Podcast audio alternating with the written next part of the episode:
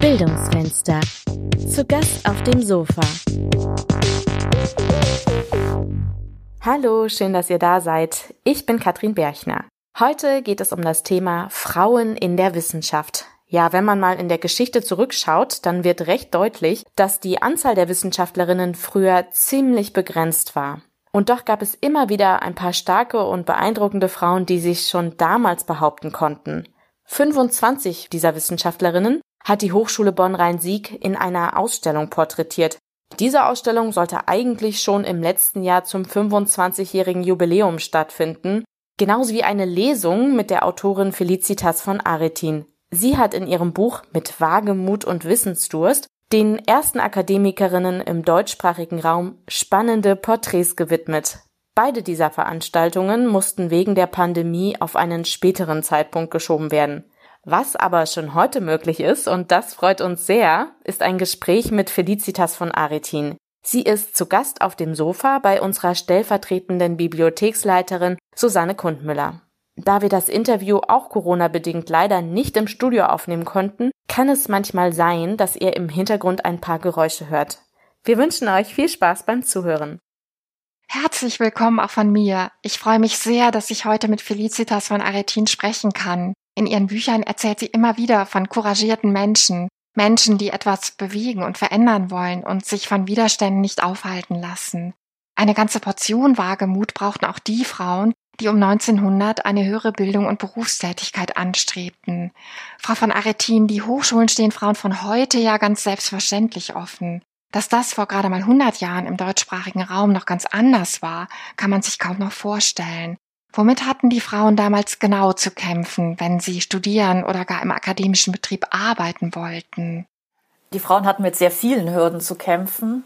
Es fing damit an, dass es gesellschaftlich angesehen war, wenn eine Frau sich als Mutter oder Ehefrau um die Familie gekümmert hat. Und es war überhaupt nicht vorgesehen, dass eine Frau eine gleiche Bildung bekam wie Männer. Es gab im Kaiserreich die sogenannten Töchterschulen. Da lernte man eben Sprachen, bisschen Englisch, Französisch parlieren, Nähen, Haushaltsführung, Literatur. Aber es gab kaum Naturwissenschaften und vor allen Dingen bereiteten sie überhaupt nicht auf das Abitur vor. Und das Abitur in Deutschland oder die Matura in Österreich sind ja die Eingangsvoraussetzungen für ein Studium. Und so entstanden Ende des 19. Jahrhunderts im deutschsprachigen Raum die ersten höheren Töchterschulen beziehungsweise Kurse.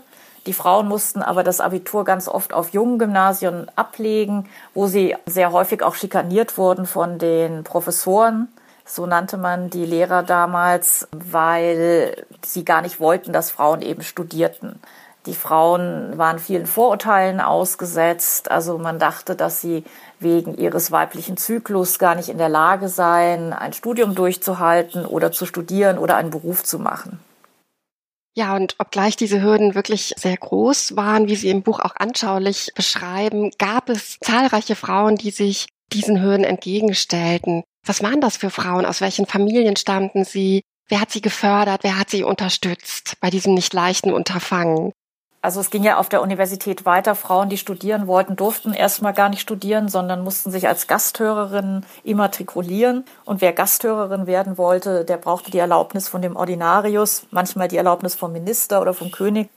Und so wurden eben auch viele abgelehnt. Es gab aber in der Schweiz an der Universität Zürich die Möglichkeit ab den 1850er, 60er, 70er Jahren, dass man sich als Frau einschreiben konnte. Das wurde dann zum Sehnsuchtsort. Und diese Frauen kamen vor allen Dingen aus Russland, waren ganz häufig Anarchistinnen, ähm, weshalb viele Schweizerinnen dann auch nicht auf die Universität Zürich gegangen sind und die haben ganz häufig Medizin studiert.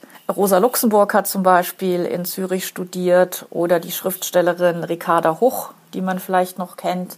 Es waren relativ viele, die nach Zürich gegangen sind und die ersten Frauen stammten ganz oft natürlich aus begüterten Familien weil ansonsten konnten sich Familien gar nicht leisten, eine Frau studieren zu lassen. Sehr viele kamen aus jüdischen Familien, weil im liberalen Judentum es eine Tradition gab, dass man auch Töchtern eine gute Ausbildung geben wollte. Insofern muss man sagen, dass die wenigsten aus bildungsfernen Schichten stammten. Ich habe eine gefunden, eine Apothekerin, die tatsächlich aus einer Bäckerfamilie kommt und dann eine der ersten Pharmazeutinnen ist. Aber das ist die absolute Ausnahme. Sie haben insgesamt 21 Akademikerinnen aus ganz unterschiedlichen Bereichen porträtiert, darunter auch einige unbekanntere. Wie sind Sie auf Ihre Geschichten gestoßen? Wie haben Sie sie ausgewählt? Also ich hatte sozusagen vom Verlag die Vorgabe, dass die Damen aus Österreich oder aus dem späteren Österreich, Deutschland und der Schweiz stammen sollten. Das hat schon mal so eine gewisse Länderauswahl getroffen. Und dann wollte ich eben die wichtigsten Berufe abdecken. Also ich wollte eine Apothekerin drin haben, ich wollte eine Ärztin haben, ich wollte eine Juristin haben, ich wollte Naturwissenschaften haben, weil das 20. Jahrhundert ja auch der Boom der Naturwissenschaften ist. Ich wollte aber auch die äh, Geistes- und Sozialwissenschaften berücksichtigen. Insofern habe ich einen breiten Strauß versucht aufzumachen und vor allen Dingen auch die Geschichte der Berufe zu erzählen. Wie war die Quellenlage? Wie schwierig war es, Informationen zu den Frauen zu finden? Mm, das war sehr unterschiedlich. Es gab welche, über die es äh, viel Material gab, wie beispielsweise die Radiochemikerin Lise Meitner. Die ist ja relativ bekannt oder ist auch zur Ikone so ein bisschen geworden zur Wissenschaftsgeschichte. Viele Frauen wurden aber lange Zeit vergessen also wie zum Beispiel die Wiener Schwestern Elise und Helene Richter, eine Theaterkritikerin und die erste Romanistikprofessorin an der Universität Wien. Die wurden ganz spät von äh, weiblichen Historikerinnen wieder ausgegraben und entdeckt. Das ist bei ganz vielen Frauen der Fall. Und ich habe eine auch selber dann wirklich wieder entdeckt, nämlich Edith Peretz, die erste Schönheitschirurgin, und bin dafür auch in die Archive gegangen. Sie schildern im Buch sehr schön, wie Frauen zu Beginn des 20. Jahrhunderts allmählich anfangen, in ausgeprägte Männerdomänen vorzudringen, wie zum Beispiel die Theologie. Eines der Porträts ist der Schweizer Theologin Greti Capretz-Roffler gewidmet, die im entlegenen Schweizer Dorf Furna mit gerade einmal 25 Jahren zur ersten Pfarrerin Europas gewählt wird. Ein äußerst mutiger Schritt, an dem Greti auch selbst immer wieder zweifelt. Was für Herausforderungen waren das, die sie bestehen musste? Das waren ganz besondere Herausforderungen. Also man durfte nämlich eigentlich gar nicht Pfarrerin werden, wenn man verheiratet war und Kinder hatte. Sie hat 1928 äh, das Gesetz Greti Roffler ausgelöst, die Lex Greti, weil es eben überhaupt nicht erlaubt war, dass eine Frau als Pfarrerin auf die Kanzel steigt und predigt. Das war völlig undenkbar und das war noch undenkbarer, wenn man eben Kinder hatte und selber verheiratet war. Und Greti hat das Gesetz zwar, es wurde durchgesetzt 1928, sie hat sich dann aber verliebt in einen Ingenieur, hat den geheiratet, ist mit dem nach Südamerika gegangen, ist schwanger 1930 zurückgekehrt und ist dann tatsächlich auf Anraten ihrer Mutter, was auch ganz interessant ist, in dem kleinen Schweizer Dorf Furna Pfarrerin geworden. Aus dem einfachen Grund, da gab es kein fließend Wasser, das war wirklich hoch in den Bergen gelegen. Die Großeltern von Greti Capres Roffler äh, haben da gelebt. Die Familie kannte den Ort gut, aber kein Mann wollte dort eben Pfarrer werden. Und als ganz, ganz viele Männer sozusagen nicht gekommen sind und die Gemeinde immer verzweifelter wurde, hat man dann Greti genommen und Greti hat alles gemacht. Die hat äh, die erste Skihose erfunden, damit die Mädchen auch an dem Unterricht teilnehmen können. Die hat Beerdigungen gemacht, die hat Taufen gemacht, aber sie war gar keine ordinierte Pfarrerin. Also sie hat das wirklich ja etwas illegal gemacht, deswegen heißt es auch die illegale Pfarrerin und hat einen absoluten Sturm der Entrüstung in ganz Europa ausgelöst. Sie wurde wild beschimpft in den Zeitungen hat sich dann auch gewehrt. Man hat ihr eben ganz besonders vorgeworfen, dass ihr Mann gar nicht in Furna gelebt hat, sondern sie dort mit ihrem ersten und zweiten Kind mit einer Haushälterin gelebt hat. Dann kam es schließlich zur Beschlagnahmung des Kirchenguts, damit man sie nicht mehr zahlen konnte. Und dann hat die Gemeinde, die Bergbauern haben gesagt, wir zahlen sie weiter aus unseren Töpfen. Und dann ist sie praktisch ein Jahr lang dort in dem Bergdorf Pfarrerin gewesen, obwohl der Kirchenrat das alles abgelehnt hat. Sie gibt dann auf, aber sie ist eine echt taffe Frau, kriegt sechs Kinder und erreicht, dass ihr Mann, der Ingenieur war, äh, Theologie studiert und sie dann immerhin Fahrfrau wird. Sie leitet dann ein großes Pfarrhaus in Zürich und schafft es dann sogar noch 1963 ordiniert zu werden, als die Volksabstimmung dafür ist und ähm, leitet dann mit ihrem Mann auch wiederum total ungewöhnlich eine Doppelgemeinde. Auch damit setzt sie sich also wieder völlig über alles hinweg. Ihre Enkelin hat eine große Ausstellung gerade gemacht über sie und ein Buch geschrieben. Die Enkelin besitzt auch die, das Archivmaterial, an das ich nicht rangekommen bin. Also sie muss eine sehr taffe, aber auch sehr schräge Figur gewesen sein, die eben auch, sagen wir mal, relativ harsch dann aufgetreten ist und ihre Interessen durchgesetzt hat. Und bei ihren Kindern, glaube ich, so mäßig beliebt war, wie ich ähm, dann einigen Interviews entnommen habe. Ja, das schimmert schon so ein bisschen bei der Beschreibung durch in Ihrem Buch. Sie predigt in Tracht, spricht Dialekt, ja. wirkt also in mancher Hinsicht durchaus vielleicht auch so ein bisschen konservativ, aber ist für Abtreibung eingetreten und Empfängnisverhütung ich fand auch sehr schlagfertig, dass sie auf diesen Vorwurf, dass sie sich als verheiratete Frau nicht um Haushalt und Kinder kümmert, geantwortet hat, aber arme Kinder, deren Väter und Mütter nichts anderes zu tun haben, als sie zu erziehen. Also ja. sie scheint nicht auf den Mund gefallen nee. gewesen zu sein. Im Gegenteil, also das ist, glaube ich, jemand, der wirklich, der, die hat ja auch ihren, ihren Söhnen Stricken beigebracht und sie zur Haushaltsführung angeleitet. Ja eine auf jeden Fall sehr spannende, schillernde Persönlichkeit. Ja. Sie haben gerade vorhin auch schon die Wiener Physikerin Lise Meitner angesprochen. Das 20. Jahrhundert ist das Jahrhundert der Naturwissenschaften und viele Frauen schreiben, sie gehen in innovative Forschungsgebiete wie zum Beispiel die Radiochemie. Lise Meitner hat gemeinsam mit Otto Hahn an der Kernspaltung geforscht. Bei der Vergabe des Nobelpreises aber ist sie übergangen worden. Wie kam das dazu? Ja, das kam dazu, dass Lise Meitner zu dem Zeitpunkt am Stockholmer Nobel-Institut gearbeitet hat als Assistentin, obwohl sie eine große Karriere in Berlin gemacht hatte.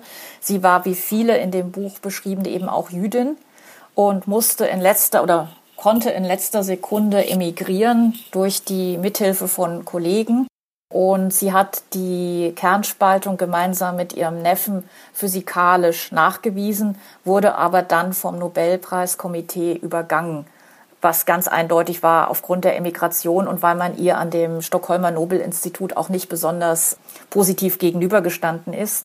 Und sie ist sehr verbittert darüber. Sie wurde schwer depressiv danach, also jetzt nicht nach der Vergabe des Nobelpreises, sondern eigentlich schon in den 30er Jahren und sah natürlich ihre gesamte Forschungsleistung, die sie in Berlin am Kaiser Wilhelm Institut für Chemie gemacht hatte, ja, für nicht mehr fortsetzbar und erlebte, dass Otto Hahn, mit dem sie ganz eng zusammengearbeitet hat und mit dem sie auch eng befreundet war, eben die Meriten geerntet hat. Man muss aber bei Lise Meitner sagen, dass sie selber auch dann nach dem Krieg sehr gefeiert wurde. Also es war keineswegs so. Es gibt viel schlimmere Beispiele, beispielsweise Marietta Blau, die dann wirklich nach dem Krieg auch noch ganz schlecht behandelt wird. Also Lise Meitner wird durchaus geehrt. Es dauerte dann aber eigentlich auch wieder längere Zeit in der Bundesrepublik, bis man sie dann wirklich auch wiederentdeckt hat und ihr dann mehrere Biografien widmet und sie dann eben auch gleichwertig mit Otto Hahn sieht. Sie ist ja auch insgesamt noch 47 Mal für den Nobelpreis ja. Äh, nominiert worden, aber es hat nie geklappt. Es hat nie geklappt, ja. Da teilt, das Schicksal teilt sie natürlich mit vielen Frauen. Es gibt ja ganz, ganz wenige weibliche Nobelpreisträgerin in diesem Jahr zum Glück deutlich mehr endlich mal, aber es waren ja wirklich ganz wenige Frauen oder sind bisher ganz wenige Frauen im Bereich der Naturwissenschaften. Die NS-Diktatur zwingt ja auch noch einige andere der im Buch porträtierten Frauen in die Emigration. Ein besonders schönes Beispiel, wie auch im fortgeschrittenen Lebensalter der Staat in ein neues Leben und eine neue Karriere gelingen kann, ist, wie ich finde, das der Archäologin Margarete Bieber, die eigentlich schon beim Ausbruch des Ersten Weltkriegs dachte, dass ihr bis dahin so gelungenes Leben zerstört sei. Die Frau hat sich aber nicht unterkriegen lassen und ist immer wieder aufgestanden. Ja, also das ist eine, eigentlich eine meiner Lieblingsporträts in dem Buch. Das ist das erste Mal, dass ich sie hier überhaupt porträtieren darf. Irgendwie habe ich bei all meinen Lesungen kam sie leider nicht vor. Ja, ich finde sie ganz toll. Das ist auch eine Frau aus einer jüdischen Handelsfamilie. Ihr Vater war Mühlenbesitzer und hat sie eben auch so lange finanziert, bis sie 1922 endlich ihren ersten bezahlten Lehrauftrag für Archäologie in Gießen erhält, nachdem sie im Krieg eigentlich schon den ganzen Lehrstuhl oder danach im, am Laufen gehalten hat. Sie ist ausgesprochen beliebt, wird als die Biberin bei ihren Studenten bezeichnet, macht ganz viele Ausgrabungen in der Umgebung mit den Studenten, schreibt über griechische Tracht ein, ein Meisterwerk und ja, findet offenbar keinen Mann, adoptiert auf jeden Fall dann sehr eigenständig mit Ende 40, Anfang 50 eine Tochter. Und dann kommt der Nationalsozialismus, der eben bei ganz vielen Frauen zu einem völligen Karrierebruch geführt hat. Sie wird 1933 in den Ruhestand versetzt und beschließt, in die USA auszuwandern, was ihr dann auch gelingt, also sogar mit ihrer Tochter und der Haushälterin. Man versucht ihr dann auch die Tochter äh, wegzunehmen. Und es gelingt ihr trotzdem in die USA zu kommen und es gelingt ihr dann Englisch zu lernen. Da ist sie schon über 55. Sie schreibt dann wissenschaftliche Artikel auf Englisch und bekommt sogar noch einen Lehrauftrag, eine Assistenzprofessur an der Columbia University und später, weil das Geld einfach von ihrer Rente auch nicht reicht, wird sie dann 1940, 49 Gastprofessorin in Princeton. Und sie, ähm, das würde ich gerne vorlesen, sie antwortet sehr selbstbewusst, als sie gefragt wird nach ihrem Leben ich bin kein Jude und ich fühle mich auch nicht als Jude. Sie war nämlich inzwischen auch zum Altkatholizismus übergetreten. Also sie war gar keine Jüdin mehr, sondern sie war nur von ihrer Herkunft Jüdin, was auch bei ganz vielen dieser porträtierten Frauen der Fall ist. Und sie sagt, ich glaube jedoch, dass ich im Sinne des Reichsgesetzbuches Jude bin. Ich werde jedenfalls bald kein Deutscher mehr sein, sondern ab 1940 ein stolzer Bürger des freien Landes Amerika. Also da spricht auch ihr Stolz raus. Und sie äh, richtet dann im ganz hohen Alter einen Salon ein mit ihrer Adoptivtochter zusammen. In Manhattan wird dann auch mit den American Academy of Arts and Science wird sie gewählt, für ihr Lebenswerk ausgezeichnet und stirbt mit 98 im Kreise ihrer jungen Freundinnen und Freunde in, in New York. Und ich fand das ein tolles Beispiel, wie man wirklich im Alter auch nochmal ganz was anderes machen kann oder durchstarten in völlig unterschiedlichen Umständen. Auf jeden Fall ein äußerst mutmachendes Beispiel. Sie haben sich in Ihrem Buch auch den berufstätigen Frauen gewidmet und schreiben, dass Anfang des 20. Jahrhunderts eine Vielzahl ja ganz neuer Berufe, aber auch Verbände, Vereinigungen, Frauennetzwerke entstehen.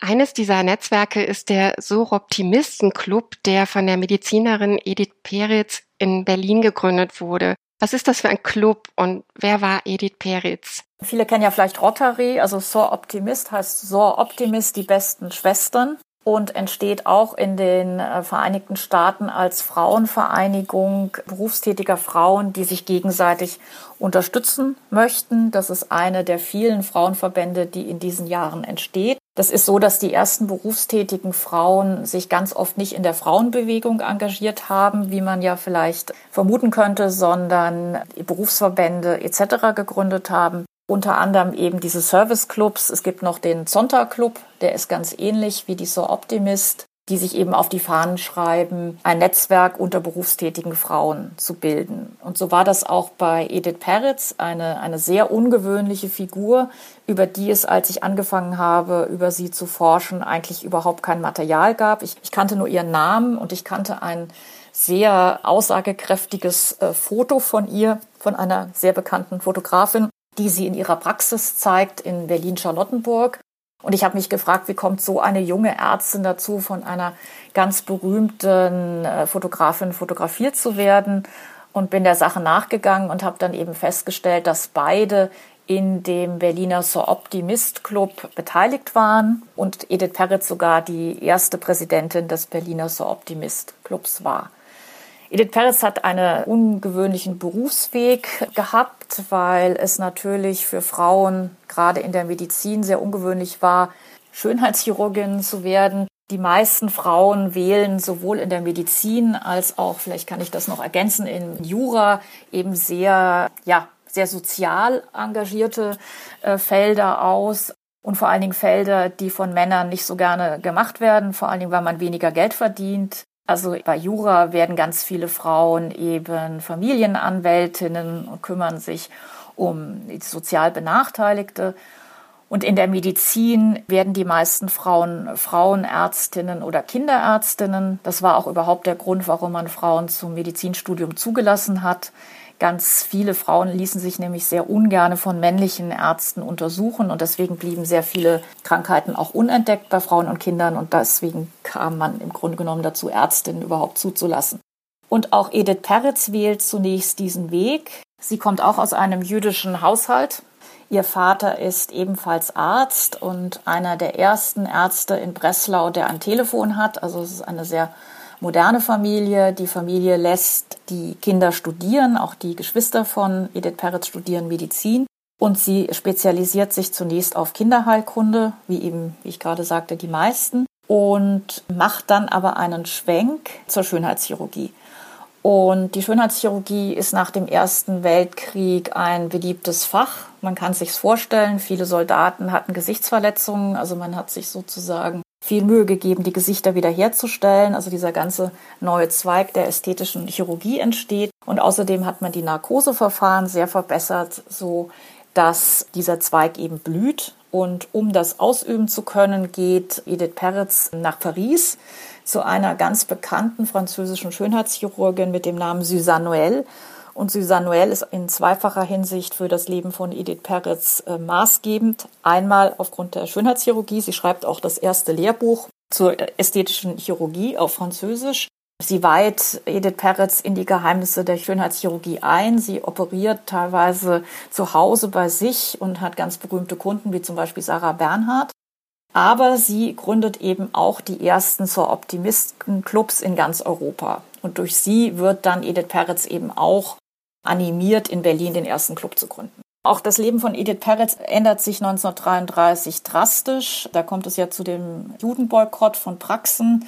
Edith Peretz muss ihre Praxis verlegen. Sie ist sehr berufspolitisch engagiert und fliegt aus dem Berufsverband heraus und kann aber noch drei Jahre lang weiter praktizieren, also was wirklich für ihre hohe Qualität spricht und entschließt sich dann 1936 mit einem Besuchervisum in die USA zu gehen, eigentlich gar nicht um auszuwandern, sondern um sich erstmal überhaupt in den USA umzugucken. Sie lässt alles in Berlin zurück, also sowohl ihren Flügel als auch ihre ganzen Instrumente und merkt dann aber, dass es überhaupt keinen Sinn macht, ihn nach Deutschland zurückzukehren, bleibt in den USA bekommt die sehr beliebte Zulassung als Ärztin. Das war überhaupt keine Selbstverständlichkeit. Viele der ersten Ärztinnen, die nach äh, in die USA auswandern, schlagen sich als Putzfrauen oder Haushälterinnen durch. Edith Peretz kann sofort wieder als Ärztin arbeiten. Und sie heiratet vor allen Dingen einen offenbar sehr reichen, adligen Deutschen, Herrn von Lojewski, so dass ihr, ihr Neustart wesentlich einfacher, glaube ich, ist als der von vielen anderen. Sie macht dann wieder eine Praxis für Schönheitschirurgie auf, was sehr bewundernswert ist. Die Spuren von ihr verlieren sich dann etwas im Dunkeln. Also sie hat immer noch nach wie vor Kontakt zu ihren ähm, Berliner Clubschwestern, denen sie regelmäßig schreibt. Aber sie stirbt dann hochbetagt in den USA und ich habe keine weiteren Informationen über sie in den USA herausbekommen. Ich habe dann sogar noch ihren Neffen ausfindig gemacht. Das ist ein belgischsprachiger Schriftsteller, dessen Name sozusagen französisiert wurde. Und der wusste aber auch ganz wenig über seine Tante und da hatte ich sogar mehr rausbekommen als er. Insofern ist das äh, ja was komplex. Ich von ihr stammt aber eines meiner Lieblingszitate aus dem Buch und zwar schreibt sie ein Zitat, was ich gerade für die heutige Zeit ganz wunderbar finde. An ihren Berliner Club schreibt sie: wir müssen dem eigenen Lande und seinen speziellen Problemen helfen. Wir müssen die Beziehungen zwischen den Völkern friedlich gestalten, indem wir persönliche Beziehungen schaffen, sodass die Bewohner eines anderen Landes nicht als Feinde erscheinen, sondern als Menschen wie du und ich. Das finde ich eigentlich toll, weil sie ist dann das Einzige, was ich herausgefunden habe, ist, dass sie wohl bis zum Ende ihres Lebens sehr viele Reisen in die ganze Welt unternommen hat und immer versucht hat, für die Völkerverständigung einzutreten. Eine so spannende Spurensuche, der Sie da nachgegangen sind. Frau von Aretin, es gibt in Ihrem Buch noch viele weitere hochinteressante Biografien zu entdecken. Auch die Hochschule Bonn-Rhein-Sieg hat, wie eingangs ja angesprochen, den Frauen in der Wissenschaft eine Ausstellung gewidmet.